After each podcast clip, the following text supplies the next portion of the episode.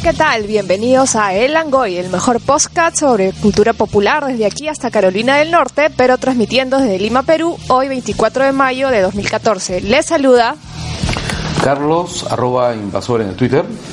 Y Oscar Soto, arroba yo Soto en Twitter. Y bueno, quiero darle la bienvenida a nuestro amigo Felipe Davis que nos está acompañando espiritualmente desde Carolina del Norte. ¿No, Felipe?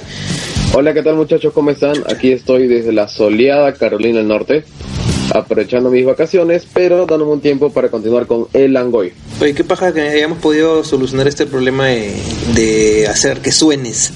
Nos costó un poquito. Eso la globalización es una maravilla, la tecnología, la globalización. Antes hubiera sido esto imposible, digamos. Imposible. Oye, qué paja, ¿qué te la estás pasando allá? Monstruo, ah, acá estamos en primavera, lo opuesto a lo que está en Lima. El lugar es montañoso, soleado, es un pueblito chiquito en las montañas de Carolina del Norte, que le estoy pasando con mi familia aquí y le estoy pasando genial, muchachos. Gracias. Bravazo puta madre. Este, vamos de frente porque estamos con poco tiempo hoy día, así que eh, de fresa, ¿no? Vamos a, Sí, de frente. a conversar. Bueno, eh, como no ha pasado una semana, vamos a hablar de lo que ha pasado realmente hoy día, ¿no? Eh, había un partido de verdad que ha despertado muchas pasiones. Eh, y no estoy hablando del- de la final de la Copa del Inca, sino estoy hablando de la final de la Champions League. Fútbol de verdad, por más de que yo soy hincha de Alianza. Este, y bueno, como todos vimos, pues campeonó el Real Madrid de una manera un poco polémica. A ver, háblanos un poco del partido, Carlos Berteman. A ver, Bueno. un ratito, ratito, quiero hacer una aclaración. Yo no puedo ver el partido, pero he visto las reacciones y los memes sobre el exceso de tiempo. Así que si me pueden dar un poco de contexto de qué pasó, Carlos. Ya, es que el tema es este. Cuando tú tienes una. Cuando tú tienes un problema. Cuando tú, cuando tú realizas cambios o tienes interrupciones en el juego, normalmente el árbitro suma 30 segundos el tiempo reglamentario. ¿Ok?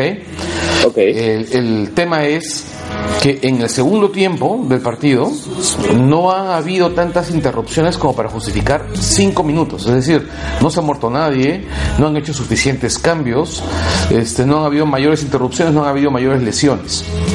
Pero sumó cinco minutos de tiempo. Y el gol del Madrid vino en el penúltimo minuto, en el último minuto de esos cinco. O sea, más o menos fue así. Estaba ganando el Athletic, el Atlético de Madrid, que metiendo todo en contexto, ¿no? Era, es un equipo eh, bastante humilde en comparación con el, con el millonario equipo del Real Eh, Madrid. Bueno, en realidad cualquier equipo, casi casi cualquier equipo de Europa es bastante humilde a comparación del presupuesto que se maneja en Madrid. O sea, O sea, era como el, el defensor Lima. este, no, no es como el defensor Lima, pero digamos digamos que es este que el Madrid, Muni. el Madrid está en un nivel de gasto realmente increíble. O sea, Obsceno. eh, exacto, o sea, eh, pagaron 100 millones de, de euros por por este por Bale. Eh, en su momento ofrecieron como ¿Dónde jugaba Bale antes? en el Tottenham. La gente está igual aburrida de que sea Barça, Madrid, Barça, Sí. Madrid, supremacía de esos equipos, punto, ¿no? Ya, pero, pero, pero lo, lo feo, o sea, ya, eh, tienes un, un equipo que a punta de, de- de huevos este, ha llegado hasta donde está hecho una campaña increíble en todo Claro. sentido. Sí, claro. Eh, este, con un entrenador bastante temperamental, Sí. como es el Cholo Simeone. Eh, y tienes que llega a la final y, y, y está ganando la final. O sea, yo estaba emocionado porque ahora me, me, me, me da mucha, mucho gusto de que, de que esté sucediendo, de que está lo que está sucediendo. Cuando se le ocurre a, a- a- a la terna arbitral o a los cuatro árbitros ahí este, mandar cinco minutos más ah, de, de- de prórroga al final de los 90 minutos. Y en el minuto 93 mete este mete gol Sergio Ramos Y con ese gol empata el Madrid. y se van y se- empata el Madrid y se van a los Bueno, pero, pero lo cierto es que en los últimos minutos del segundo tiempo re- reglamentario, este, el Atleti estaba totalmente este, en Por- su en su cancha, Y ¿no? eso- Aguantando nada más. Y eso me parece un, un agravante, ¿ya? Porque este, estás viendo que el equipo está sufriendo, pero como, no- como un parto para, para mantener su resultado, porque, o sea, hablemos así bien, bien claro, o sea, eh, este, se veía que era un equipo inferior hasta técnicamente porque te- este, ya se les veía cansadísimos a comparación con el Real Madrid que se les veía un poco más enteros Ojo, el Atleti ha tenido varias este, bajas por lesión. También. Exacto, o sea, de hecho sea- perdieron a, a Diego Costa ni bien comenzó el partido, ¿no? Exacto. Entonces, Que en este, realidad no debió alinear al comienzo, pero ta- bueno, también en, en estas finales hay, hay un factor suerte, ¿no? Eso no se puede negar, creo yo. Sí, ya, pero vamos al raje. Entonces, meten estos 5 minutos, dentro de estos 5 minutos, en el minuto 93, que para mí deben ser máximo 2 minutos de tiempo adicional, pero Sí. en el 93 mete gol este Sergio Ramos por el Real Madrid. Se van a los suplementarios. En los suplementarios, este mete gol eh, Marcelo, me parece que fue. Eh, Marcelo, luego Bale y después. Bale, pero primero fue Bale, después fue Marcelo y de ahí el último, lo que me dio más Cristiano Ronaldo. El penal que le hacen a Cristiano Ronaldo, que no, para mí no fue penal y en realidad para mí fue el árbitro diciendo, ¿sabes qué? Yo quiero que Cristiano Ronaldo meta su gol para que Mira, mañana en la portada del eh, Bocón. en, en realidad, para- en realidad el tema ha sido así, es este Ronaldo ha, ha- ha falseado un par de jugadas, más de un par de jugadas en este partido, pero nadie le dice nada. ha estado, ha estado bastante, bastante mediocre su, su Claro, y. No, pero- y festejó el gol como si hubiera Como- hecho el partidazo. Sí, pues, ¿no? Claro, sí. Eh, en realidad, bueno, yo, yo le iba al Atlético de Madrid, pero no, no porque fue- sea especialmente hincha del Atlético de Madrid, sino porque yo soy totalmente anti-Madrid, anti-Real Madrid. Me imagino. El- Pero tampoco eres hincha del Barça, que, que yo sepa. no, no, no, en realidad el fútbol español me aburre mucho. Este, el- no por no por ningún Tan técnico, tan eficiente. no, es técnico y eficiente y me gusta, pero el tema Como es el este. Randota. Pero eh, el, el, el tema es que es un es un campeonato donde solamente hay dos equipos. Sí, pues qué mal. Eso está- Ya, es un campeonato donde son de dos equipos y la verdad me aburre. O sea, a mí me gusta, justamente me gusta el fútbol inglés porque el colero le puede ganar al puntero. Pero justamente eso es lo que ha entusiasmado a la gente respecto, respecto a esta Por- final y, por lo y por poco usual. Y porque es un porque equipo también a- abajo Madrid, arriba huevos, Madrid. es pura garra, ¿no? Está bien, pero es a lo que voy es este que y que eso se sale totalmente del, del parámetro del fútbol español que suele ser más técnico. Pero a lo que voy es que es, es inhabitual. No es habitual que pase eso. Bueno, ya, entonces. Y, ah, no, y, y, y el partido, bueno, en realidad, el equipo, el, Atlético se desmoronó. Se desmoronó, no le alcanzaba físico, no le alcanzaba sí, nada. Ya caminaba. ¿no? Al, al final el Madrid le ganó porque, bueno, tiene más físico, tiene más banca. Sí. Tiene más banca y porque, bueno, pues con lo que gana uno de los jugadores le pagas a todo, a todo el Atlético Madrid. Oye, y ha sido un 4-1 al final, a mí me da mucha pena porque es un 4-1 que, Que no refleja. No refleja los 90 minutos que han pasado. O sea, eso debe quedar en 1-0 y debe campeonar el Atlético. Y de verdad, qué pena que este el último gol ya ha sido vergonzoso porque ha sido realmente un vehículo para, para el Pues el lucimiento. de un, de un personaje que en realidad yo, yo estoy convencido que, que Ronaldo le hace daño al fútbol. ¿En qué, medi- en qué medida? Lo convertido, primero, l- el, el fútbol es un deporte. Él, lo ha convert- él y Beckham convirtieron el fútbol en, Una pas- pasarela. en una pasarela. Claro. Que no, que no debe Y ser. justo esta semana salieron las fotos que le ha hecho Mario Testino a Cristiano y a Ya. su novia. Ujú. Que- que no quiero ver eso. Sí, sí, sí. Ya, pero lo, lo peor para mí Cristiano. para mí fue el, el este la celebración, ya, porque hizo su celebración así A lo tipo Balotelli. Agarró y se puso, ¿te acuerdas cuando el maestro Roshi este, hacía su kamehameha? Felipe, ya, fue igualito, agarró y pff, infló todo su quisa y puso así todo musculoso y ahí pues, para la foto se quitó el polo. todo. Ni una tarjeta amarilla el árbitro por- porque Por se quitó el polo, supuesto. ¿ah? Pues o sea, el árbitro prácticamente estaba ahí, le, le- le- se quería tomar la foto No, con no, él, no sí. podía tapar a los fotógrafos, pues si Claro, se acercaba para la tarjeta tapaba la foto. No, es- es- está mal bueno. No, en realidad yo, yo estaba pensando más en el jardinero Willy, cuando se quita el, Claro, el Sí, Simpsons. sí. Bueno, y ya salió el meme de Cristiano Ronaldo este y Cristian Castro Calato. Ya lo vamos a colgar en, en el Facebook del No, en en- bueno, y para, y para, yo creo que para cortar el tema, porque no, no, no es, este no es un podcast sobre fútbol, es que han habido dos equipos que se han enfrentado, un equipo muy poderoso, con muchísimo dinero, que ha llegado con muchas dificultades y que ha salvado su campaña del año con ese triunfo. Bueno, Un- también qué manera de salvar el, el año no campeonato de la Champions. Y ahí han nacido. Ah, claro. Y, y no, pero igual, ha, sa- ha salvado, o sea, a lo que voy es que un equipo con el, con el, el presupuesto del Real Madrid no, No se puede permitir- permitir fallar. permitir fallar un- ni siquiera uno de los campeonatos en los que va. Sí. O sea, no campeonar la liga es un fracaso para el Madrid. Y este el- y bueno, y me alegra mucho que lo haya campeonado con Ancelotti y no con Mourinho. A mí también. En realidad, este, tengo un profundo desprecio por la manera como ve el fútbol Mourinho. Eh, este Madrid jugaba mejor, pero lo que me, me parece es que por lo menos este, este- esta final o sea, entre dos equipos este, españoles, esta especie de Copa del Rey a nivel continental que, que ha habido, eh, al menos ha habido algo picante, ¿no? O sea, este, este Atlético de Madrid Le lavó la cara a la de Champions. la bola para cada Champions, además este promete, o sea, promete porque Simeone en realidad está regresando a un equipo donde él ha jugado mucho tiempo, un equipo donde él es muy querido. 18 años después, me parece. Y está planteando un fútbol que de verdad se, No, extrañaba ver en Europa. y una nueva ideología, que es el cholismo. Claro, además yo, cholismo. yo me imagino que Bengoechea va, va a aplicar el cholismo para Ya bueno, suficiente fútbol. Vamos un ratito a hacer una pausita y vamos a meterle al siguiente tema.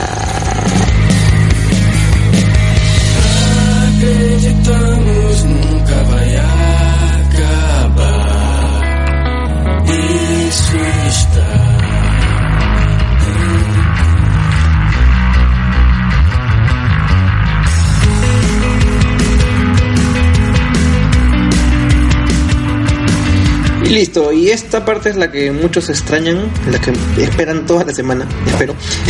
y es el Facebook de la semana donde hablamos de las cosas que nos han producido vergüenza ajena y nos han dado tanta rabia que hemos terminado cantando la canción de Julio Andrade, tú decides.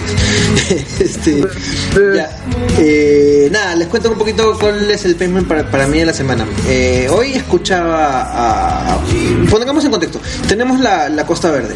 Eh, la Costa Verde está regida de una manera bastante estúpida. La pista es jurisdicción de la Municipalidad de Lima y todo el resto, la playa, el, acantilado, son de, la- de las municipalidades distritales. ¿Qué sucede? Eh, como hay esta, esta diferencia de jurisdicciones, cuando pasa Nadie algo en el acantilado, la- una piedra cae del acantilado y cuando la piedra está en la pista, le cae a alguien, ya es culpa de la MUNI. Pero mientras la piedra todavía está en el acantilado, este, es culpa de, la- de las municipalidades distritales. O sea, Y se echan la pelota mutuamente es todo un, el es, tiempo. claro, es un ejemplo como para ver lo estúpido que es esta, esta concepción ahorita de, de esa división de jurisdicciones. Entonces, ¿qué sucede? La Municipalidad de Lima, en una movida que me parece a mí bastante inte- inteligente, ha, ha planteado que todo, el- todo el litoral, desde el acantilado hasta la, hasta, la, hasta la playa, sean jurisdicción de Lima. Entonces ha salido un iluminado a, a atacar con todo esta, esta propuesta, que es nuestro amigo Francis Allison, el alcalde de Magdalena. Yo me No me imagino... quita mi propiedad. Eso, exactamente eso. A mí me parece que es tiene mucho que ver con que él tiene este espacio este ferial eh, en la en la Costa Verde, en la playa, que lo alquila a buen billete y, hace está haciendo ahora muchos eventos, está sacando plata con esto y no quiere perder eso. Me imagino que es por eso. La cosa es que hasta ya se, se puede entender su mezquindad. Eh, Pero lo que a mí me terminó de dar cólera y me dio mucha rabia, porque yo, yo manejo y, y- paso todos los días por Magdalena, es que quiso criticar a la, municipalidad de Lima con falacias a domingos, atacando la- a, a la gestión de la, de la MUNI y no atacando la idea en sí. Eh, y diciendo eh, que las pistas de Lima, eh, como diciendo, "Oye, elector, tú que quieres votar por Villarán, acuérdate que todas las pistas de Lima que tienes con hueco es culpa de la MUNI, porque la MUNI son las es la que tiene las avenidas grandes y, los que son culpables de que tu suspensión de tu carro se vaya al carajo. Entonces yo digo, ¿cómo miércoles puede Allison hablar de, de huecos en las pistas y Magdalena es la luna? Magdalena es una porquería de, de. Todas las pistas son una cochinada. A mí me- de verdad me da mucha cólera porque, por ejemplo, en el cruce de Leoncio Prado con Grau eh, hay un hueco que lo parchan cada tres meses. No es mentira. Cada tres meses lo parchan y cada tres meses se vuelve a ser un cráter inmenso. A mí Lo me- conocen cariñosamente como el Sarlacc. es asqueroso. No sé, ustedes, ustedes han, han- han- se han- han estado por Magdalena muchas veces. Yo trato de no pasar por Magdalena. Mira, ma- primero, primero que nada, alguien que tiene como asesor de imagen a Chibolín invalida cualquier argumento que pueda tener en su gestión municipal. Segundo, ¿En alguien al que le han encontrado en, la- en los bolsillos de su casaca, en un aeropuerto, miles de miles de, 50 de mil dólares No justificados, no además. justificados y yendo en contra de las normas y de las declaraciones de, im- de impuestos que uno tiene que hacer, invalida cualquier argumento. Y segundo, Allison, así como otros alcaldes de la ciudad, lamentablemente, venden el distrito a las constructoras y las constructoras con su eh, maquinaria pesada hacen mierda las pistas. Exacto. Entonces no puede criticar así tan alegremente a la municipalidad cuando hay bastante que ver en su propio distrito. ¿no? El, el amigo que lo entrevistó en RPP fue el amigo, me parece, Villarreal, eh, que es un reportero acá eh, bastante, bastante eh, mandado, ¿no? No sé por qué no, no le hizo ninguna pregunta de ese tipo. Estuvo bien, bien, bien, no franelero, ¿no? Pero estuvo Suave, bien suavecito, suave. Pues, con el, este, con el amigo Allison. Este, ¿Tú Bueno. qué opinas de, de Allison, Carlos Bertamo? Que estás con una cara así de que, que quieres vomitar bilis.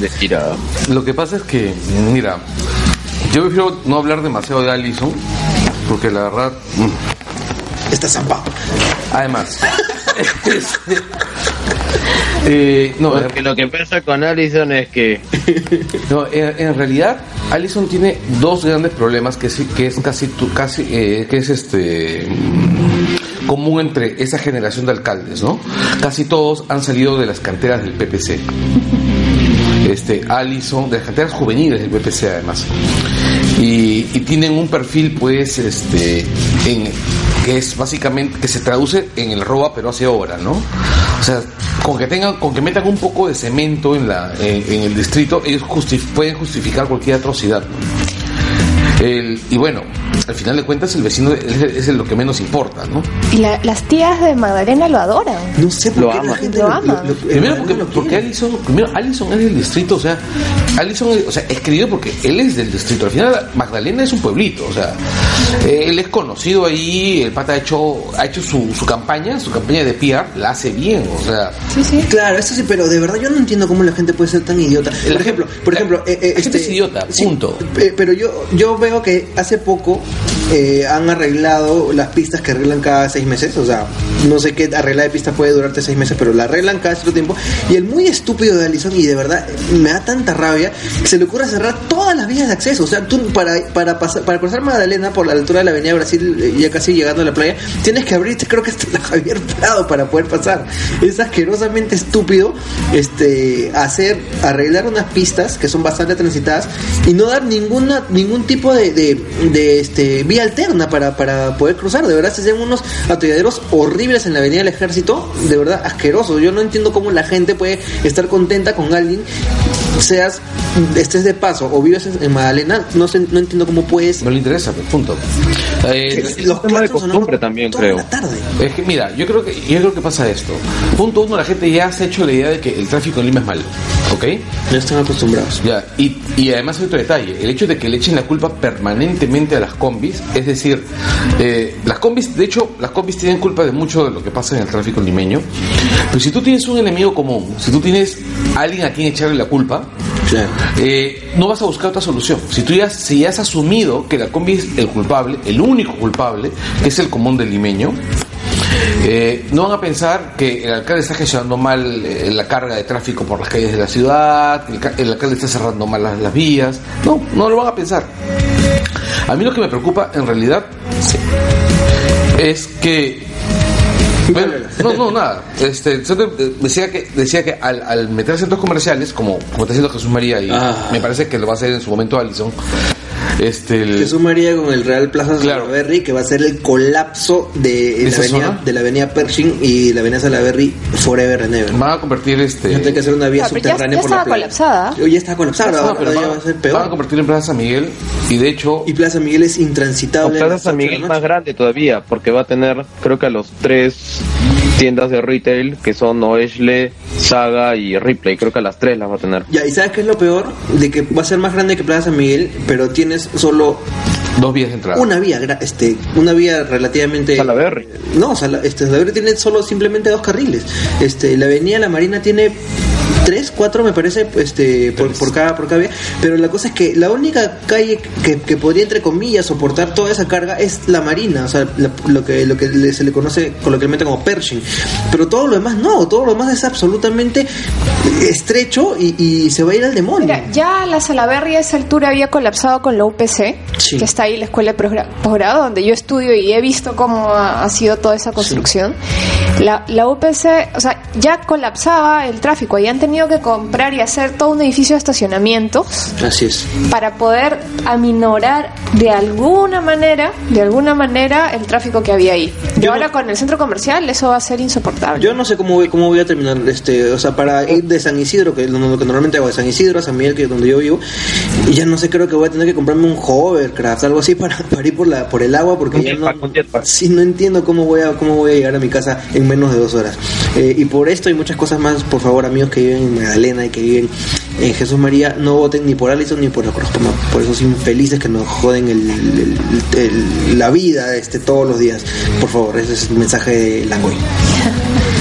Bueno, este Felipe, ¿quieres agregar algo ahora que tú estás afuera, estás viendo de repente un poquito más de civilización? Pues, em, no quisiera llamarlo así, porque pues digamos, ah, no es que un lado sea mejor que otro, pero acá es mucho mejor, o sea, con Roche. Ah, la- por ejemplo, yo puedo cruzar sin darme cuenta la pista y, y los carros van a parar y me va a dar paso. Ah, hay, los semáforos tienen un botón para que, por ejemplo, si es una calle que no es muy transitada, entonces el semáforo está permanentemente en verde para los carros, a menos que los transeúntes aprieten un botón y 30 segundos después cambia a rojo para que uno cruce. Hay un correcto mantenimiento regular de las pistas. Ah, tú ves de los municipios involucrados activamente con el mejoramiento de la comunidad, porque justo ahorita estoy en un festival, que es un festival que se realiza, Festival de la Ardilla Blanca, que se hace una vez al año, y viene gente de otros condados y otros lugares, y en verdad es bien bonito. Mira, lo que tú me dices me recuerda mucho lo que dice una amiga común de los, de los tres, que es este Sara, Dream Picker. Ella está en, en Canadá y cada cierto tiempo. Quebec, en- más precisamente. En Quebec. Canadá. Y este, cada cierto tiempo comparte sus impresiones sobre las diferencias entre las dos sociedades, ¿no? Y se nota que, que Dream Picker pues no, no extraña Lima, ¿no? No, que vas a estar estando en, Can- en Canadá. Bueno, este, ¿quieres agregar No. algo más? Este, que bueno, que eso es- sí es un problema, lamentablemente no solo de Allison, hay muchos alcaldes que están en eso, que en su eh, carrera por eh, ganar por todas las construcciones que se hagan en el distrito, no- les importa a cinco los vecinos y que lo, lo tenga en cuenta la gente para las próximas elecciones. Bueno, al parecer a los vecinos también les importa un carajo a ellos mismos. ¿no? Su tranquilidad. sí. La- lamentablemente hay mucha gente de fuera del distrito que vota porque no ha cambiado su domicilio en el DNI también. Eso Eso, puede- eso- eso es eso- un tema también eso es bastante, importante sí. y que No, aparte hay- les hay- importa hay un carajo. Yo tengo Hay que- cierta iner- inercia política también. Claro. O sea, Sí, vota porque dice, bueno, él es malo, pero podrá ser peor, a otro no lo manjo. Y él es de acá, ¿no? Lo conozco. El malo conocido, ¿no? Claro. Bueno, este, ya, dejamos el facepalm que nos ha hecho renegar un montón. A mí me ha hecho renegar un montón. Y vamos con Vamos algo- a la tercera sí, parte. el tema de fondo que es eh, Days of Future Past. Vamos a esperar un ratito y nos mandamos con eso.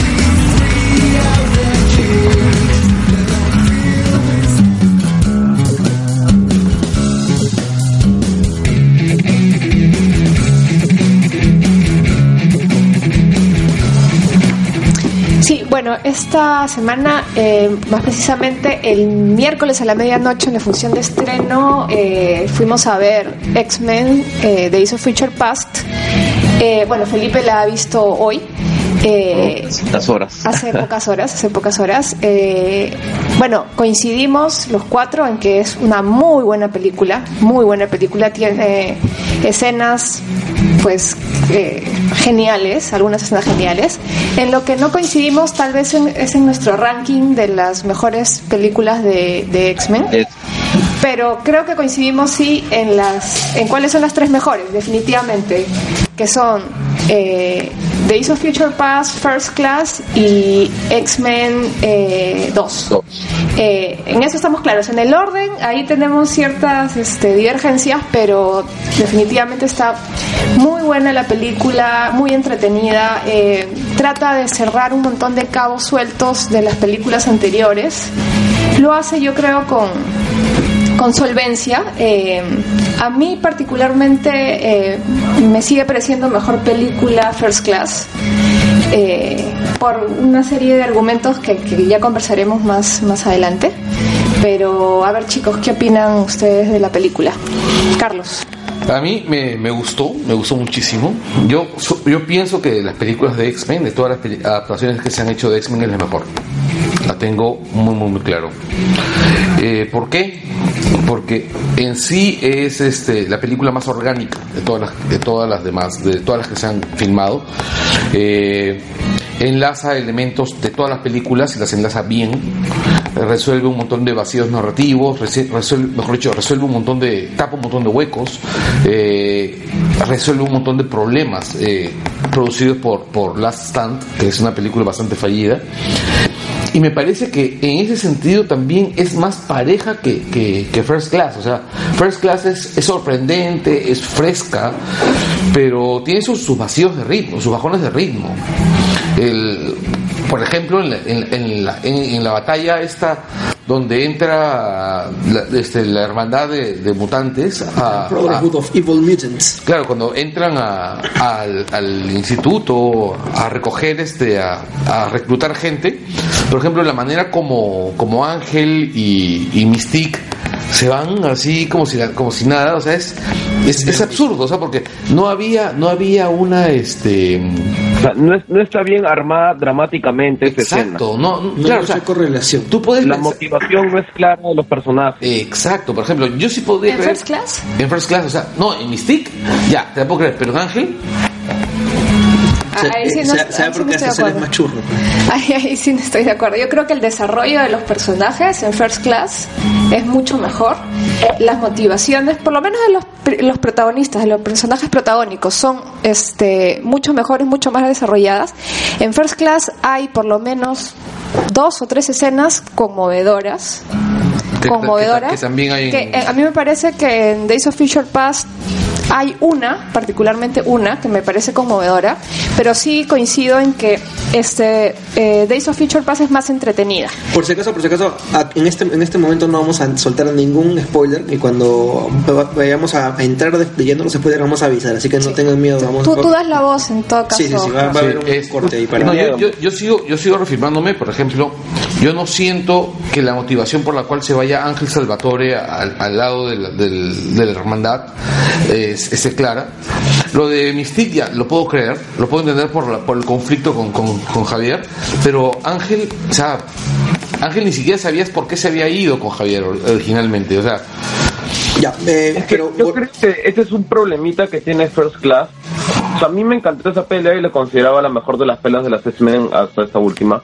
Pero un problema que tiene es que First Class es una película acerca de esencialmente tres personajes, que son ah, Javier, ah, Magneto y Mystique.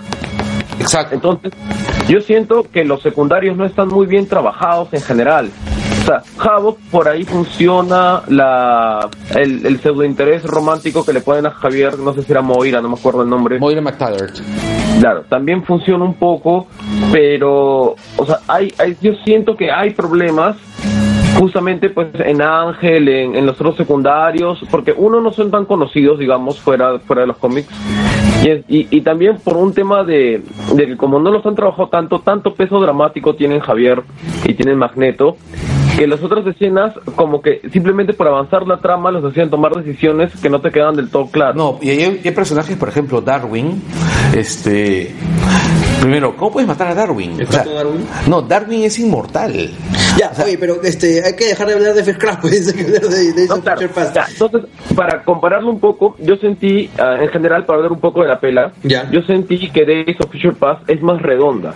Por Eso. ejemplo, si- siento que no tiene tantas peleas innecesarias como otras de las pelas de los X-Men. En ese sentido es más parecida a X-Men 2, que X-Men 2 yo también siento que es bien redonda, que no tiene peleas in- muchas peleas innecesarias. Tiene mucho Todas río. están ahí cuadraditas. Ah, yo siento que a- además, ah, por ejemplo, trabaja mejor Singer el drama de los tres personajes principales que son eh, Javier, Magneto y Mystique. Lo tra- trabaja muy bien. O sea, tú ¿En- en sientes cuál? todo el desarrollo que hay ¿En y, esta? como que se- y- y para el final se resuelve, ah, sin spoilers, no voy a decir, pero no. como que digamos, hay, hay todo un desarrollo dramático de esos tres personajes que funciona muy bien. Ya, a, a mí me parece que justamente la falencia en el desarrollo de los personajes en, en Days of Future Past es con Magneto.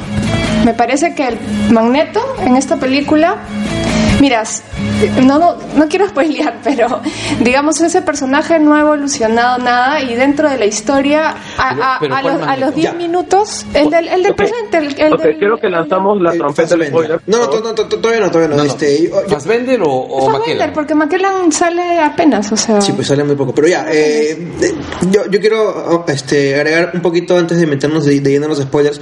Eh, muy aparte de, de todo lo que mencionan ustedes, que estoy bastante de acuerdo, eh, hay que también hacer hincapié de que me parece que esta de Future Past debe tener las escenas eh, dentro de toda la saga X-Men, las, las escenas de, de luchas y de, y de eh, efectos especiales o lo, como, como queramos llamarlo, las mejores de, de- de- de toda la saga, me parece.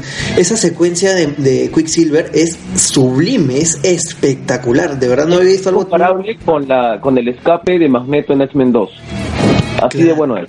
O sea, no, me parece Eh, que no, mejor. mil veces mejor, es Mejor esta de. Quicksilver. ¿ah? En realidad, a mí lo que me. la- la- las escenas que me pareció, me pareció genial fue la escena inicial con Claro, la escena inicial claro. con, con los X-Men huyendo de los sentinelas. Claro. Ah, la que- la que salió en el tráiler. Claro, la que salió en el trailer con los- la sincronización entre Blink, además que la actriz que hace de Blink Genial. es, es encima, preciosa. y- y- y encima, encima me parece que también es un guiño al juego este que me encanta Portal. Claro. Y bien, me acordé bien. de eso cuando. Bien, bien chévere. Este, eh, y la, la, la, la- escena inicial es espectacular también, también, Pero de verdad, si yo el- elegiría una, eh, una escena en particular es esta de Sin Quicksilver. spoiler, Sin spoiler. La, la, de, la de Quicksilver, eh, donde se luce, ya lo verán cuando vean la película, si es que no lo han visto, es fácil una de las mejores escenas eh, este, de superpoderes ever. Como también lo decía, creo que el, eh, Faber en, en- en el Facebook, ¿no? Sí, ahora, Le, le deja la valla alta al Quicksilver de Avengers. Uf, que Ah, no. algo tiene que hacer ahí. Claro. eh, este, en realidad, este, el- Whedon. eh, yo, eh, yo confío difícil. en Whedon. No, pero bien difícil que superes esa, esa escena. Es que no, tiene- no tiene por qué superarla, puede ser algo distinto. Claro, simplemente Tiene que ser Whedon, pues. es, es Whedon, o sea, Pero digamos, esa escena es, es, digamos, genial. Pero, pero te no queda. es Quicksilver además. Uno, no es Quicksilver. ¿Cómo Y segundo, Quicksilver? Quicksilver. luego, luego. Te pases, bueno, es, es un Quicksilver. Sí, pero, Es- es pero un Quicksilver, ¿cuál? El, de, el del videojuego, pero el, el de los cómics no es. No, como que no. Es un poquito más buena onda, pero. No, ¿Cómo va a ser buena onda Quicksilver? no, no te pases. Pues sí, ti- Pero es un adolescente. tiene, pues. tiene momentos en que. En el, mira, cuando hace, cuando hacen el cómic sobre el, cuando hacen el cómic donde es- donde explican la historia de Quicksilver, de adolescente, Quicksilver le faltaba, le faltaba, o sea, si no fuera solamente, so- lo único que evitaba que se rapara la cabeza para ser un skinhead era el hecho que adoraba su cabello. O sea, este, es- Quicksilver no sonríe Ya, jamás, entonces- ni, ni de chivolo, era Wally West. Es, un Wally West, eso es lo que Es te Wally es un West. Wally West. Ya, está bien. Bacán. Entonces hemos tenido Wally West en X-Men. Oye, ya, este, voy a cambiar la música para este para entrar a los spoilers.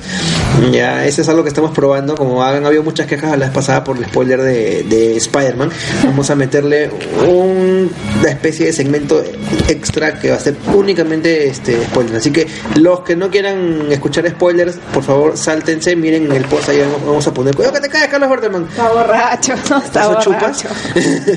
este, borracho. este, no nada, este, miren en el post y para que sepan hasta qué segundo saltar para que sigan con el, con el tema. Voy a cambiar la canción para que se enteren.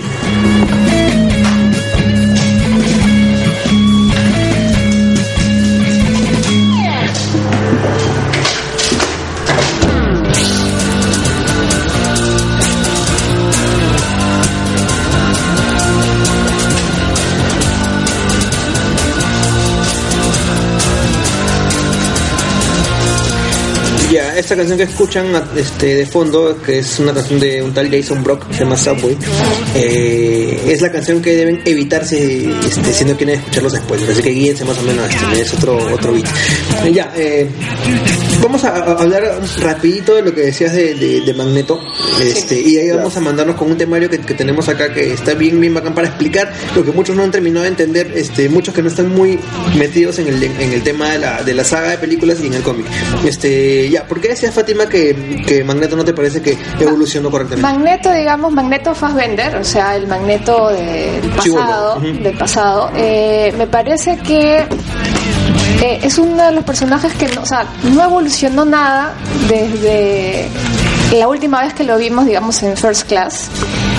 Que además, a los 10 minutos de, menos de 10 minutos de su rescate, cuando en la escena de Quicksilver lo rescatan de la prisión, eh, ya, ya sabemos que tomó un camino distinto al, al- por el cual lo habían este, liberado, que era que los ayude a poder impedir que Mystique mate al, al, al- Al- al chato a Bolivar Trask. Este, En realidad eso, eso, se, eso se, se descubre en el momento en que ves a, a Magneto intentando matar a Mystique. claro, que es minutos después de que lo, de- lo liberan. ¿no? Ya, ahora yo qué tengo O sea, que decir por sobre las eso. huevas lo sacaron. Yo tengo, yo tengo que decir algo bien importante sobre eso. En el cómic, básicamente eso es Magneto. Claro. es, es un, es un personaje que, Ruthless. que, que tú de repente este, lo, puedes tenerlo como, como aliado, pero de un Siempre tiene, su, otro- no, siempre tiene su agenda. Exacto, y, y, y uno, uno de, de- de repente este, lo, que, lo que hace Magneto es simplemente hacerse el huevón para en el momento preciso atacar. Y me parece que eso fue Claro, lo que sucedió y, al final de la y no película. estoy en contra de eso, sino que es cómo tratas narrativamente eso. Ahora, yo también me puse a pensar, en el futuro, Magneto es el que le dice a Wolverine, este, tú vas a necesitar de mí también. Que podría haber sido también una treta para forzar su, su rescate en el pasado. Pero bueno, ahí eso ya queda a interpretaciones. Eh, A eso ya queda interpretaciones porque Javier, digamos, se hace loco y, y bueno. En, en todo caso, No, pero- me parece que narrativamente, o sea, no te dejaron espacio a pensar que, bueno, que, que realmente está tramando Magneto, porque el toque se desarrolla ese tema. Ahora, mira, más allá de Magneto, a mí me parece bien chévere un par de detalles, un, par de, de detalles este, de la película que tienen que ver más con, no con, no con este, no con Magneto, sino con dos personajes que normalmente no son muy, muy, este, que, que a lo largo de todas las películas de X-Men no han sido tratados más que de manera tangencial, que son Coloso y, y Kitty Pryde.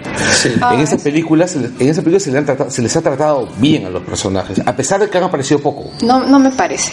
A mí me A parece, Fátima no le gustó Kitty Pryde. o- oye, este Coloso por ejemplo, Coloso por ejemplo, Coloso apa- aparece dos y- en dos Ya, escenas de, que de cap- adorno. captura la esencia de Coloso. Coloso es el huevón así bueno, este noble que se va a sacrificar por ti y lo van a partir por la mitad al huevón. exacto. Es el Boy Scout. O sea, lo que Sí, claro, ruso. A, a ver, a ver. Pero primero, Kitty Pryde es el es la protagonista del cómic original. sí. original. Primero, ahí primero la puentearon totalmente de la acción. Porque No, por el por el síndrome Wolverine. Wolverine vende más. Exacto. Sí, por eso, simplemente por eso. La tienen sentada toda la película este, y pues apareciendo de rato en rato Sí, con, un con un este o sea, de cuándo acá Botería. ella transportaba gente Ya, ese es un, eso, O sea, eso, eso- eso lo vamos a discutir en, en- en el, en Claro, el tema que viene, porque también tengo una respuesta bien, bien, bien este, Pero, sencilla para ah, ese tema. Yo, yo creo que en general sí funcionó Kitty Pride gracias a la chamba actoral de Ellen Page. Por O sea, supuesto. un personaje que tenía que estar sentado toda la película esencialmente, ella pudo, gracias a su capacidad interpretativa, transmitir toda una serie de emociones y de preocupaciones que funcionaban. O sea, ella ponía su cara a empujar toda la película, pero lo hacía muy bien. Bueno, porque es una excelente actriz, Ellen Page, Sí, ¿no? era- Pero como personaje, yo creo que lamentablemente por el hecho de que Wolverine vende más, este, no explotaron eso pues sí, ese acuerdo. personaje que tiene en el cómic Kitty Pryde, ¿no? Ya, este, Aparte de que, de que tiene la tiene el efecto no deseado de reducir a los protagonistas femeninos en general, ¿no? En, en el cine en el cine de Hollywood. Claro, lo, lo que hablábamos en la charla del Hobby Market, justamente, Sí, ¿no? sí. Nunca le iban a dar el protagónico al personaje A, femenino. a mí, a mí sí me da un poco pena eso. porque En realidad, este, yo estoy, yo no estoy, yo estoy en desacuerdo con lo de Coloso. O sea, lo de Coloso sí me parece que es una, una captura de la esencia del personaje Por supuesto. perfecta. Pero a mí con, también. con Kitty Pride sí me da un poco de pena que, que no se, no se le pero más. no, pero a lo que yo voy es esto.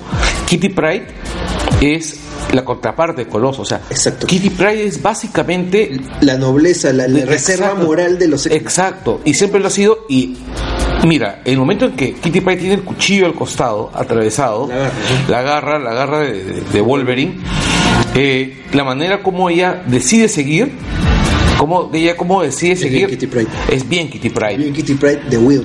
Además, es la Kitty Pryde de, de Stoning, pues. Sí, Ya, o sea, a lo que voy es esto, o sea, los personajes, o sea, por más que a ti no te guste, que hayan cambiado eh, eh, la no, historia, no, no es que me disguste. no, bueno, eh, Yo el creo rollo que es... Fátima lo- siente que se ha desperdiciado. Sí, simplemente. Ah, bueno, pero mira, tiene observaciones más que nada. Bueno, a, a lo que yo a lo que yo voy es a esto. Los personajes han sido tratados de manera mucho más fiel a cómo son los personajes en el cómic que en películas anteriores. Y con bastante respeto, bastante cariño también. Exacto. Por ejemplo, este eh, Bishop. Claro. Bishop ha aparecido contadas ocasiones y Bishop es el personaje del cómic. Sí, sí, sí. Es el personaje, es el, el- Y es es un el- badass. es el Bishop pre-Mesías, pre-complejo Mesías. Sí. Es el Bishop noventero clásico. Eh, claro, es el Bishop de los 90. Y es el que viaja en el tiempo en el dibujo En la- animado. en la- Exacto. Sí. Otro detalle más, al, al- alusión al dibujo animado, cuando arranca la película, el soundtrack coge ese riff famoso. Ah, no, de- claro, pero eso también desde la, desde la 1. Desde la 1 se han- el, el, el- Es menos el- notorio. el- el score es, es igualito. Al final de la película dije, "Ay, mierda, estos se han, se han, este, inspirado. Claro, pero no, acá ha sido mucho más notorio las alusiones a la, a la serie original. ¿no? Sí, me, me, me, me gustó bastante eso. Eh, ya, mira, tenemos un artículo de Slash Film, bien paja, que habla de cinco problemas de continuidad que presenta X-Men Days of Future Past. Se supone que esta película iba a ser la que iba a solucionar todos los problemas de continuidad de las Pero plantea más. Ya, eh, en- y en teoría plantea más, pero yo sí tengo, podemos discutir sobre eso. Vamos a tratar de hacer los cinco puntos bien rápido, este Felipe. Este, el primero es cómo es que Charles Javier está vivo de nuevo. Como se acordarán, en, en Last Stand, en la lamentable Last Stand, eh, Javier es desintegrado por este por la amiga Jean Grey. Eh, Exactamente, ¿no? Me parece pues esa parte. A mí, a mí me parece que en realidad No esa está parte justificado, está- yo pienso que está justificado.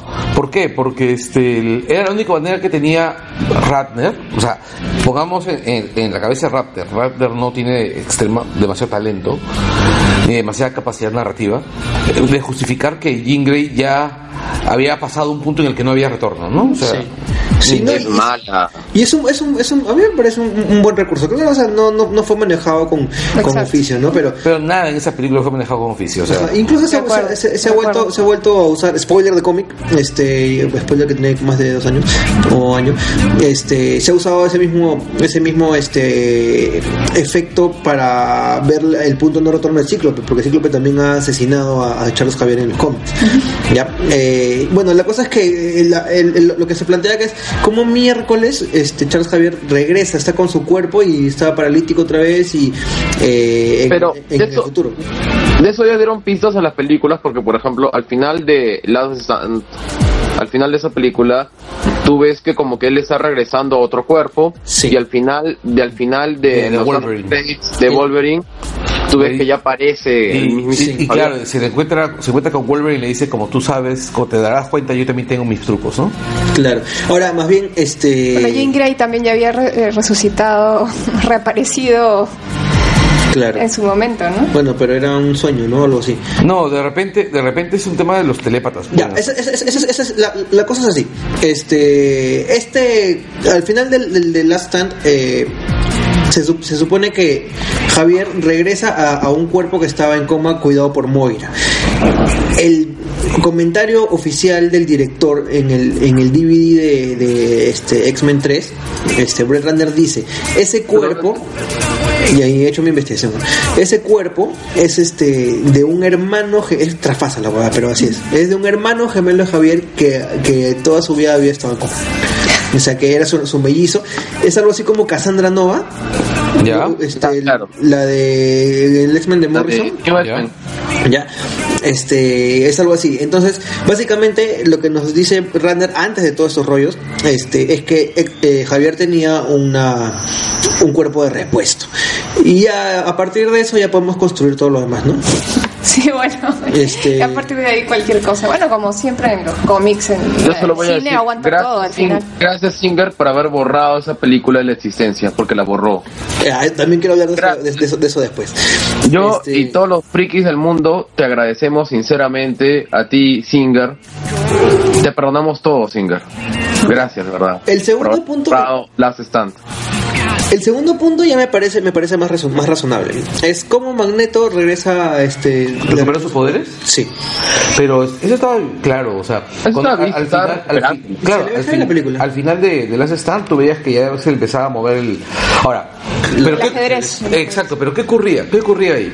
Por un lado, eh, cuando tú ves que puede mover las, las piezas, significa pues que toda la película, todo Last Stand... Ya no tiene sentido. Sí. Ha sido por nada, o sea, pero además es lógico, porque Last Stand no tiene sentido. Ajá. Ya, bueno, o sea, todo el rollo de Last Stand al final termina este invalidándose en la misma Last Stand. Bueno, y, y también es mucho este rollo de que el, el río siempre va a tomar su curso nuevamente, o sea, siempre los poderes van a volver. Claro, a- a- además, este, ya, es- englobando estos, estos, dos, estos dos eh, o sea, en los cómics pues, suele pasar eso, ¿no? Pierden sus poderes, mueren, reviven, recuperan sus poderes, pierden el adamantium, regresan el adamantium, pasan estas cosas todo el tiempo. Eh, y de verdad, pues, eh, no perder tiempo, pero no creo que nadie iba a poder este, hacer, contar la historia de cómo sucedían, cómo regresan estos poderes, porque de verdad, pues es De repente- cine, no tenemos tiempo para hacer eso. De repente lo que podían hacer es, es como, como, como hizo. Star- claro, un cómic previo, como, como hizo Star Trek, ¿no? Sí. Ya, a ver. Esto viene directamente Entonces, con ¿qué otro punto hay? El tercer punto, el tercer punto. Este Wolverine, eh, al final de, de The Wolverine, eh, que no me pareció tan mala, No, es mejor que Origin. ya la vi y no me pareció tan mala, eh, pierde sus garras de adamantium. Y termina con, un- con, con sus garras calatas de hueso. Ya, eso también me parece bien, bien sencillo, porque eh, cuando vemos el- el- al final de la película de The Wolverine, vemos que hay una, una- un robot gigante, un robot de unos 3 metros eh, hecho de adamantium. O sea que tranquilamente han podido coger un poquito de ahí y le han vuelto a armar sus, sus, sus garras y todos felices y todos contentos. Porque al final, pues digamos, Wolverine ya no es el caso único. La tecnología para ponerla de Mantium ya estaba más o menos dominada. Sí, además no, no iba a ser tan traumático como la primera vez, porque era simplemente sacar sus garras y se las fundían ahí. Entonces, como siempre, a Wolverine le duele un poquito, pero ya pues es, es un, se Claro. aguanta como los machos. Sí, digamos eso es fácilmente justificable. En el tiempo que, que hay entre una película y otra, Ahora, ya este, puede re- resolverse. ¿eh? para mí, por ejemplo, el, el- quizás la mayor inconsistencia así narrativa vendría a estar no por el lado de Wolverine ni por el lado de, de Magneto, sino por el lado de personajes que habían desaparecido. Por ejemplo, en, X- en X-Men 2 se supone que Coloso se, se- desaparece, o sea, Coloso no está. O sea, se, termina, o sea, se tumba En la- X-Men O 2 sea, sí no se está. le vuelve no, a no, no. Que- se, que se pelea. tum- se tum- está- es- déjame terminar de hablar. Se tumba en la escuela y Coloso, después de la pelea, desaparece, no se le vuelve a ver más. No, eh, Coloso se lleva a los niños sea, los- Claro. y no se le ve, pero no se sabe si Claro, y- pero tampoco vivo. aparece en X-Men 3. Entonces, Ah, pero- tampoco, tampoco aparece en X-Men 3. Entonces, lo lógico. sí aparece en X-Men 3 y él es uno de los que pelea. ¿En qué momento La pelea? Al, fi- al final, al final no, no me echa. Claro, él está desde el comienzo hasta el final. Sí, yo creo. La, la, la batalla de los X-Men contra pues la hermandad de los mutantes malvados es justamente creo que Wolverine, Tormenta, Coloso y Kitty Pryde. Es ellos cuatro. Creo que sí, ¿eh? No, no, Alucina que no recuerdo. no, no, no Y Iceman, ¿no? Claro, Iceman que está ahí. Ya, bueno, este. Ve, pero también es explicable, ¿no? O sea, si Coloso, ponte que, que, que fuera lo que tú dices, ¿no? Coloso se des- desaparece en la 2 y aparece en la 3 de nuevo, ¿no? Este, en la, ult- en la stand, ¿no? Este, pasó muchos años y, y- y todo esto. Eh, vamos al cuarto punto, ya el cuarto punto eh, planteado por Slashfield. Kitty Bright este, ahora puede eh, transportar la conciencia de la mente a través del, este, del tiempo. Mutación secundaria. Exactamente, esa es la solución más, más, simple. más X-Men de Sí. más, más universo mutante de Marvel. Eh, puedes Mutación decir secundaria. que, claro, ha desarrollado, ha ido desarrollando sus poderes, Claro, no, tiene otros. son otros poderes. O sea, por Y ejemplo, curiosamente, Kitty Pryde es uno de los personajes en los que más se ha desarrollado el concepto de las mutaciones secundarias o los poderes secundarios que una mutación, porque por ejemplo, ella des- descubre después cómo poder volar, porque en realidad cuando camina por el piso simplemente está volando sobre la que parece la superficie del piso. pues. Exacto. Y eh, han pasado en otros casos como por ejemplo Emma Frost, que era una Claro. telépata y después tuvo una mutación secundaria que es convertirse en diamante. Y otro caso más que te acuerdas, Carlos, este, bueno, el mismo color azul de, de Beast es una, es una, es una mutación secundaria. No, y de hecho también terminó convirtiéndose en un gato Sí. y ahora es un simio. Sí. Este, ha Animal, pasado- animal. es es bast- bastante fácil de explicar este tema. Eh, la mutación secundaria de Wolverine también, por ejemplo, tiene su mutación, este, que es más, creo que la mutación secundaria de Wolverine es su factor de curación y su, su original es, son las garras. Sí, es cierto. Igual que la mutación secundaria de, de Rogue. ¿Cuál es la mutación? No acuerdo. Eh, creo que se queda. Ah, no, ella se queda con los poderes de. Claro, de- De, ella la, de, de la capitán de Emil de- Marvel. de- claro, de Miss Marvel. Sí, este, ya, bueno, entonces nos salimos. Ah, pero para, para, para dejar en claro otro, otro tema así medio trivia de, de, de los cómics, ese poder que ahora tiene Kitty Pryde era el poder Ah, de Rachel. ¿no? Rachel, claro. De, de- Rachel Summers. de Rachel Summers. Y ojo que eh, Rachel no tenía que estar ah, sentada agarrándole la cabeza a la persona que, que transportaba, digamos, a otro tiempo. O sea, simplemente era en el momento del paso, Sí. ¿no? A otro plano en el tiempo y de ahí simplemente la persona se quedaba dormida y ca- hacían sus cosas. No tenía que estar ahí sentada todo el rato, ¿no? Pero eso lo hace más dramático. Ah, obviamente. Definitivamente. Además, eso, te permite tener a Ellen Page sentada toda la película. Claro, aparte en, en- en el cómic tenían que huir mientras, o sea, en, el- en el, en el camino. No, no es que estaban en una guarida, estaban No, pero- huyendo y tenían que cargar con... con- Con el- pero no, pero en realidad eso, por ejemplo, lo he hecho muy dramático porque están, están defendiendo un, un último refugio. Me parece muy paja. Además, era el último que les quedaba. No Esa, esa secuencia final es bien Me chévere. parece que Cuando mezclan los Sí, dos tiempos. Eso, ¿no? eso, eso Sí, uno sí. de los mejor- de los mayores logros de la película, yo creo que es cuando están en los dos tiempos paralelamente luchando, ¿no? Además, la muerte de todos los de todos los X-Men que han, que han habido, de todos, ha sido sumamente dramática. Cada una de las muertes de cada personaje. o Todos sea, se mueren hasta dos veces en ese Exacto, por ejemplo, la primera muerte de, de Iceman es este cuando le arrancan la cabeza, Sí. ¿no? Y la pisan y se ve terrible, parece de, de- de Terminator 2. La, la segunda es más dramática, pero es más en combate, ¿no? Sí. La primera muerte de Coloso también es, es, es dura. Sí, no, La pero la segunda es, es la- titánica. No, pero la segunda, no, pero a lo que voy es la primera Desgarradora. Claro, la segunda es desgarradora, literalmente hablando. La muerte, la primera muerte de Blink, por ejemplo, tiene esa, esa sensación de, de- de lo, de lo inevitable, sí. claro, de la desesperanza. Pero la segunda muerte de Blink, en realidad, es totalmente devastadora, ¿no? O sea, eh, eh, es prácticamente Ya no un puede con sacrificio. tantos enemigos. Exacto, es un sacrificio. Sí, y, no, y, y Bishop también, su, su, su No, y eran conscientes de que se está, están sacrificando su vida eh, por, por, por no- una esperanza, ¿no? Porque Sí. ni siquiera les aseguraba Es que más, eso ellos fuera están- a están- surtir efectos. es bien chévere porque ellos están sacrificando sus vidas por ni siquiera por ellos mismos, porque es un futuro que, o sea, ellos ya no ellos, van a existir. ellos van a ver. Ujú. O sea, O sea, probablemente. es, sí. es el sacrificio máximo. Es como cuando Luis Suárez eh, agarró el, el Claro. Al penal. contra Gana. eh, como la mano de Suárez. Exacto. Claro. La pelota con las manos. Ya, este. A ver, tenemos un último punto. Este. Ah, y este punto. an- espérate, antes de eso- punto ese artículo. Ah, ah, antes, antes de nada, es una de las cosas que, que, que agradecí de la película es ver a Iceman en su deslizador de hielo. Claro, por fin. por, o, sea, Fin. Dios, o sea, por fin, cara. ¿cuántos años hemos esperado para verlo eso en el cine? No, y además con barbita como en, en el, los X-Men del futuro. Sí. Qué chévere, qué paja. Me, me emociona otra vez. Creo que lo voy a vol- volver a ver la. No, y, y ese tema de- del sacrificio por, incluso a sabiendas de que por esa modificación temporal no, no vas a existir, es bien chévere también en el cómic porque Kitty y Coloso ya pues est- están casados, han hecho una vida en común y Claro, cuando Kitty viaja en el tiempo, lo más probable es que la historia cambie radicalmente y ellos no, no estén juntos, ¿no? Pero consideraban que valía la pena, ¿no? Pero eso también ha pasado, por ejemplo, cuando en, en otras alturas de X-Men, Qué paja es ese cómic. este, Tormenta y Wolverine tienen una relación. Claro, en el dibujo animado era así. Ex- Eran exacto. casados. Sí, sí. Oye, este. Me, me- voy a hacer. Quiero decir el quinto punto rapidito, ya que me parece también bien fácil de, de- de mover.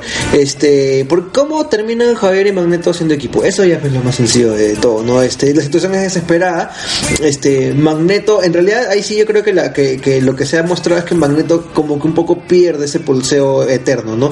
Este. Es como que no era Magneto was right, no. Javier was right. Eh, no hay muchos este contrastes ahí.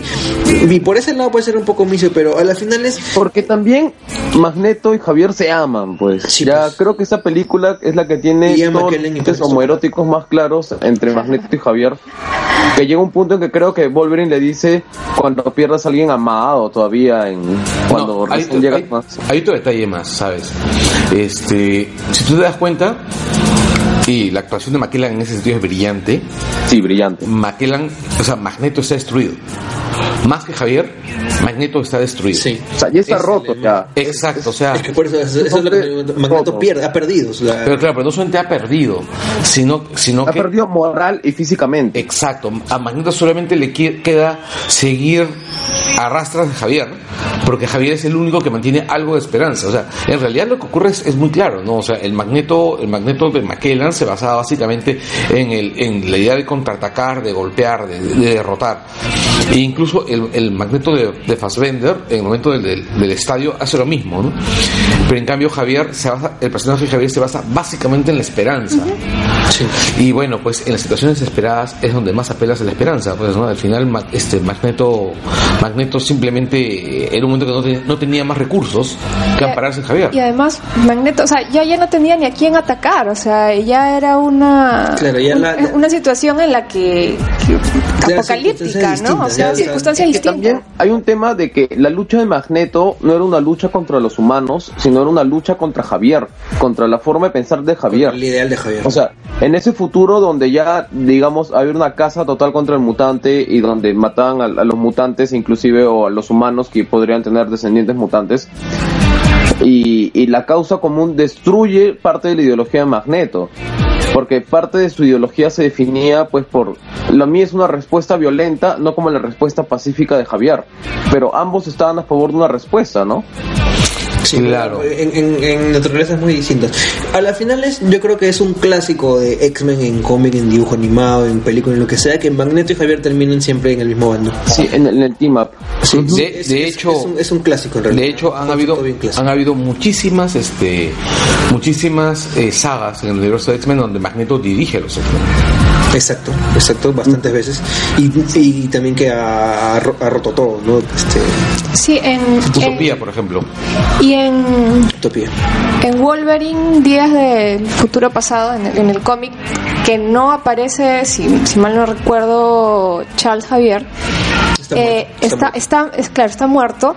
Eh, ahí Magneto se une, busca explícitamente a Wolverine y a los eh, X-Men para que lo ayuden porque a, a la bruja escarlata lo estaban utilizando Como combustible. como combustible para acabar con, con el mundo en realidad, o sea, hacer un apocalipsis este ambiental y digamos, esa era una, la motivación que él tenía de salvar a su hija y eh, él va y pide ayuda explícitamente a, a Wolverine y a Así los es. X-Men. Lean ese cómic, por favor. Vamos- Ya vamos a ver las recomendaciones. Eh, ya, rapidito. Eh, vamos a ponerle puntaje, ¿les parece? A la película. Este, Fátima. Sobre 10, Sobre, sobre 10. yo le pondría un 8 sobre 10. Carlos Berteman. Nueve y medio. Felipe Davis. Un 9. Yo también le pongo un 9. ¿eh? Yo estaba muy, muy, muy contento con esta película, de verdad. Muchas gracias a, a Brian Singer por el peliculón que nos ha dado. Eh, y vamos a hablar al toque también de la escena final, la escena post créditos. Ah. Ya. Ah, yo no la he visto. Hubo escena post crédito. Ay, te no mato. te pases. Oye, todo el mundo está hablando de la escena post créditos. ¿No Oye, la has visto? oye, ¿Qué te pasa, oye, Felipe? Davis, ¿qué clase de nerd eres? O sea, no jodas, o sea, eh, Pero la acabo de ver hace unas horas. Tenía que Pero salir ¿qué del, tiene que ver? cine. No, O sea, pues, te quedas final. acá. Tenías Pero- que ver cómo se llamaba hasta el maquillista. a lo que voy es.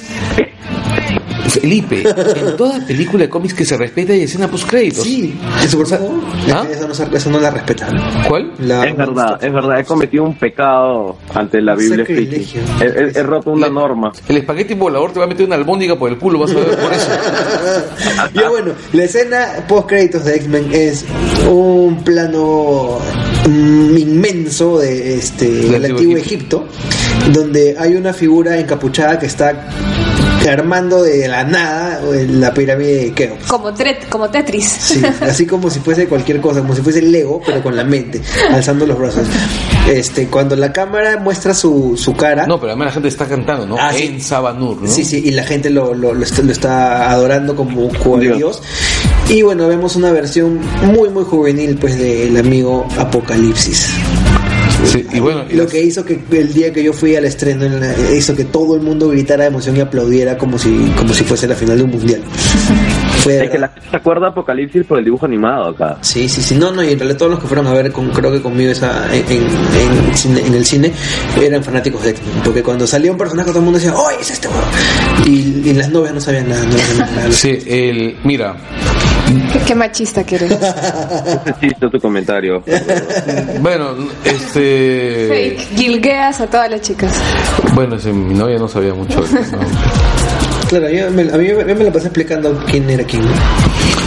Bueno, no un tanto, porque sí había visto las películas anteriores, pero hay personajes que definitivamente te aparecían en el cómic, ¿no? Exacto.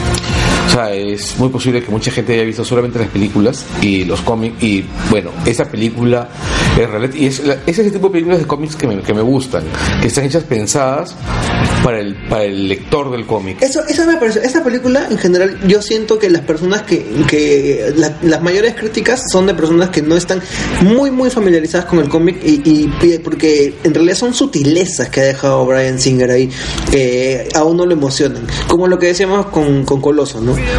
El sacrificio de Coloso. Claro, es que en realidad una de las cosas que más me ha gustado es que eh, Singer, si bien ha decidido no ser literal con el cómic, sí ha decidido, ha decidido una fidelidad este, espiritual. Sí. A ver, ya, terminando con, con, con el tema, rapidito. Este, para cerrar, eh, yo estaba pensando, ¿qué miércoles se ha tirado Brian Singer? Carajo, esa eh, referencia está mal hecha. Bueno, Guayo. podemos tener indicios. ya, este, ¿qué, qué películas ha, ha borrado Brian Singer con Days of Future Past? Me parece que ha borrado desde... A ver, Felipe, ¿qué. Ya, yo creo que borró Last Stand por obvios motivos, porque hemos visto a la gente que murió en Last Stand viva al final de la película. Ya. Y otra cosa que me alegró es que también borró X-Men Origins Wolverine, porque me parece, o sea, lo que pasa es que una crítica que yo siempre tuve a X-Men Origins Wolverine es que ah, supuestamente el proceso de Wolverine fue completamente traumático en que le pusieron el adamantium. Sí. Pero el que vimos en la película no fue tan traumático porque inclusive él se presentó de voluntario y de una forma pues... Bueno, esa película es un desastre, ¿no? Una forma completamente... ah, voy a vengarme por la chica y todo lo demás. Entonces, lo que yo creo, más bien, es que justamente ah, en este cambio temporal es- ya tiene ot- otro destino, pues, porque al final, eh, y seguimos en spoiler, quien, quien se lleva a Wolverine, quien lo Es rescata del fondo del, del agua, es Mística. Sí. Ella, y, y disfrazada de Striker. Sí.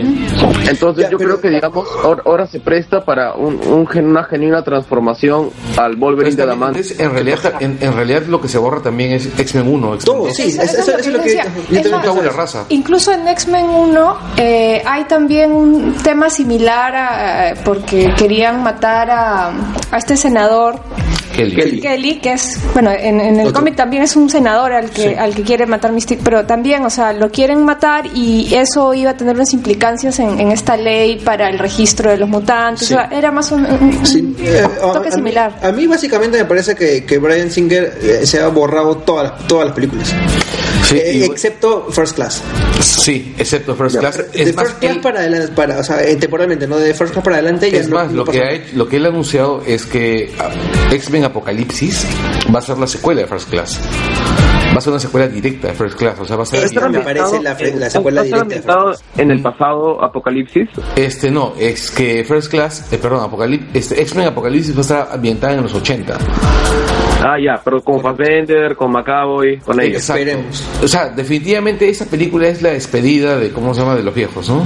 No, también van a salir todos, ¿no? Espero. Lo- porque eso también tiene que ser en varios, en tiene que ver con temporales. temas de viaje en el tiempo. Sí, también. Eh, es que no, es que parece que no es la era de Apocalipsis.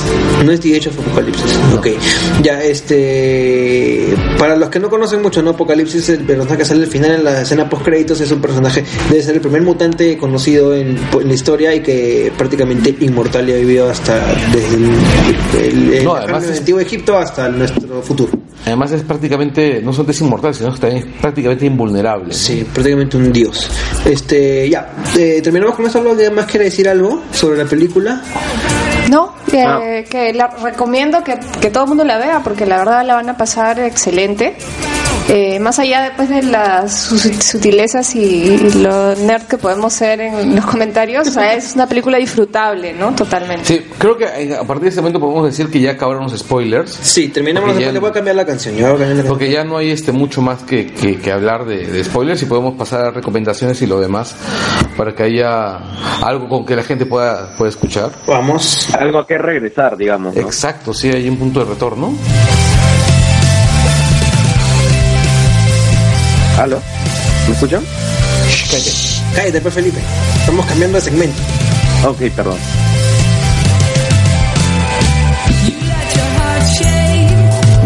Ya, ahí regresamos. Ya cambiamos de segmento, pero Felipe nos cagó el feeling. este, ya, bueno, como ya se podrán haber dado cuenta, esa es la cancioncita de las recomendaciones. Creo que es la primera vez que lo escuchan acá los muchachos. pero yo siempre la conozco. Eh, y vamos a recomendar, bueno, no vamos a recomendar una película ni un cómic porque se cae de maduro, pues el- la, la huevada, ¿no? Este, recomendamos obviamente que vean X-Men Days of Future Past. De todas maneras vayan a verla, es muy, muy, muy paja, muy buena pela. Eh, y bueno, el cómic es Sí, este, bueno, el cómic yo les recomiendo que lean en, en el Uncanny de Days of Future Past.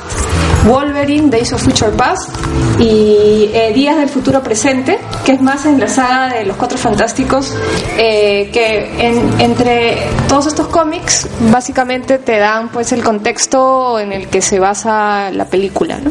Listo. Eh, Felipe, tú nos ibas a de un videojuego esta vez. Sí, ah, justo ahora estoy viendo a mi hermano jugar a este juego llamado Saints Row. Ah, que em, lo que me parece interesante del Saints Row es que primero comienza con una especie de, de- copia o un juego inspirado tratando de aprovechar la popularidad de Grand Theft Auto. Ah, pero sin embargo, pues ah, cada vez aparecían elementos cada vez más bizarros y en, y en lugar de tratar de alejarse de ellos los abrazó, ¿no? Entonces yo veo pues que que tiene cosas completamente desquiciadas como ah, explosiones, manejar aviones, tragan con tanques y tiene varias cosas que se pueden descargar, digamos, de la comunidad, o sea, trabajos que hacen los mismos fans. Y he visto pues que hay un skin para que tu personaje sea un dragón, puños gigantes que destruyen tanques y, y un montón de cosas así completamente dementes. Ah, entonces me es parece- como es como este es como decir no sé Grand Theft Auto pero en, En drogas, drogas. realmente duras Yes, en drogas duras. Y ya pues, entonces ah, me parece que es un juego muy interesante para los que no lo han aprovechado, para los que solo conocen Grand Theft Auto, que pueden aprovecharlo, pueden jugarlo y de hecho van a tener horas de diversión. Espérate, ver, le Car- Carlos Berteman quiere decir algo no. Carlitos. No, no, era algo para Soto, pero parece que no, no sabe leer los labios. no, no sé leer los labios. Escribirlo por el chat. Ya bueno, este, nada, vamos, este, esta semana creo que no hay disco, no, este, No, justamente ahora estaba pensando en eso. Hay un disco viejo que pueden conseguir fácilmente en la red. póntelo en la lengua Pedro Soles Bertiz. No, eh, se llama Mundo Mutante. Chucha. Mundo Mutante es un disco que hace eh, que hacen tres bandas españolas muy pajas. Es el una de ellas es Aviador Dro, Ah, qué paja. es Aviador Dro, La Monja Nana y L. Khan. La monja enana. eh, que son tres, bueno, son tres bandas obsesionadas con la ciencia ficción y es justamente un disco este, basado en los hombres X, ¿no? En, en Ay, qué chévere, qué chévere. Es, es tontipop, este, bueno, es electro tontipop, muy divertido, muy fresco. Tiene este, bueno. Hay una canción sobre Kitty Pride, creo, ¿no? No, no, no, no, no. Acá es, acá es, es este. Tendrías que escucharlo. Hay una canción basada en, en otra vuelta de tuerca de, de Henry James. Bueno. Pero ese, ese disco está muy divertido, lo pueden buscar. En realidad hay un concierto de, de radio, de radio televisión española donde está prácticamente completo que lo pueden encontrar en donde lo pueden que lo pueden encontrar en YouTube. Si en algún momento les da curiosidad, búsquenlo. O lo colgamos por Sí. ahí en la página en Facebook, no hay problema. Así es. Listo, ahora este, a ir con unos saluditos y unos agradecimientos. Primero quiero agradecerles y, y saludar a dos personas que nos han este eh, nos han aplaudido esta semana. No- no- son amigos muy queridos y que han estado atentos al Lango y les ha gustado mucho. Primero a Daniel R, eh, Daniel Rilos, que hasta la semana pasada se ha ganado un premiazo en- con, con su corto en un concurso. Me parece que es, no es Proyecto 48, pero es una cosa así parecida que tenés que hacer un corto en 48 horas y les ha quedado muy bien, han ganado el premio público Ah, y, to- y todo esto. Eh, de verdad, un amigo muy talentoso que yo quiero mucho. Y al amigo Saúl Olivos, eh, que como siempre está otro amigo friki muy, muy, muy querido, es la persona que me vendió a mí el Crisis en Tierras Infinitas. Este, el hombre está dándole la vuelta al mundo como siempre, eh, eh, como crudo en crucero, pero apenas tiene internet se conecta y nos escucha. Muchas gracias, Saulo, y un saludo y un abrazo para ti. Eh, nada, ¿alguien más quiere agradecer, saludar a alguien? Este, bueno, los agradecimientos habituales, o sea, la gente que nos apoya todas las semanas. Eh, Día a día. Inventarte, eh, eh, Útero, Ed Ali. Charlie Parra con su con las Charlie canciones Parra. que está sonando ahorita eh, Galleta. a, Ricardo Galleta que la próxima semana nos va no- no- nos ha jugado un par de polos para sortear así que estén atentos A nuestro amigo Mauser, al chato Mauser también Sí. apoya siempre con, rajado, con las redes sociales. Sí, y ¿Por qué este. te, cagas- te quieres reír, weón? Siempre que hablamos de Mauser, puta, te cagas de risa, weón. Sí, es que Mauser me. re- Creo que la, la mera existencia de Mauser me parece risible. Bueno, y un saludo para nuestro amigo Diego Castañeda de. Ghost, Ah, que ha su cumplido cum. años. pues, No, y además, justamente estaba, estaba viendo hace un momento en, en la red que, que hizo check-in en, en el cine con Reina, por fin, ¿no? Ah, bueno, entonces no le Por fin. logramos el plan. Pues, Claro, solamente si lo postergamos. Feliz cumpleaños, este Diego. Este, ojalá que, que, ¿cómo se llama? Que la película te sea propicia, ¿no? Campeona, Diego, campeona. Qué mal. No cosa, güey. Eso no se debe decir, güey. güey. Qué mal mis Vamos a amigos. I este. Ya, a ver, unos amigos también nos han escrito por Twitter, ¿ya? Este, que me emocionó mucho, por ejemplo, ah, a ver, había un amiguito que se llama... Eh, ah, no le Ah, encuentro. antes, mientras buscas, Oscar, Sí, sí, sí. hemos creado una cuenta en Twitter para el podcast, que es arroba el guion abajo langoy. Por favor, sigan la, la cuenta. Vamos a empezar a, a enviarles también información por ahí, a moverla un poco más. Eh, no se olviden. por molestar por ahí. Es el amigo Alfredo H, que dijo, eh, me amanecí escuchando el Langoy eh, mientras hacía mis tareas, los amo. Muchas gracias, nos ha emocionado bastante Sí, sí, sí. Este, lo que has dicho. Y el amigo también Javier Bendezú, que nos ha felicitado y que espera que, vienen muchos, que vengan muchos más episodios. Y ah, también a todos los comentaristas del útero, eh, a los que comentaban sin haber escuchado el programa también. Este, Esos son los mejores, de verdad, sí, sí. chicos. Gracias. Increíble. Gracias por esa dedicación para... No, es que yo tengo que comentar primerito. Escuchar que es eso, no muy largo, dice, una hora. Entonces, No, pero, pero de, puta madre. Y también agradecer a, a- a Carlos Techito Bruce y a Gisela Valcárcel porque parece que han escuchado el Langoy y, y Gisela ha invitado a su programa a Techito Sí. Bruce para poder hablar con la verdad. Ya, que la verdad ya, está allá afuera. Momento. Ojalá, ojalá, ojalá, pero si no nos molestamos. Este, nada, y con eso se termina el Langoy por esta semana. Creo que no tenemos nada más. Acuérdense, la próxima semana salimos o martes o miércoles, no, no estamos todavía, todavía seguros, pero salimos a mitad de semana. Vamos a tener sorteo de polos de galleta y también no sé si este en este que viene o en el siguiente vamos a, a tener otro sorteo más de los amigos de Softnix que nos han dado más paquetitos para, para sortear. Muchas gracias por todo. Eh, ¿Se quieren despedir, Felipe? Chao, Felipe. Chao, Felipe, pásala lindo. Chao, chicos. Muchas gracias. Ten cuidado con los mapaches. Cuidado con los mormones. Ten cuidado con los mapaches. Dicen que por ahí los mapaches disparan. Uy, ahí te hablamos de esa película también. Ya bueno, Todos tienen armas. con eso nos despedimos. Son parte de la, de la American Rifle Association, ¿no? Con Charlton Yes. Heston. ya, muchas gracias. Nos vemos la próxima, el próximo episodio de Langoy, episodio 5. Chao. Chao. Chao, chao. Chao.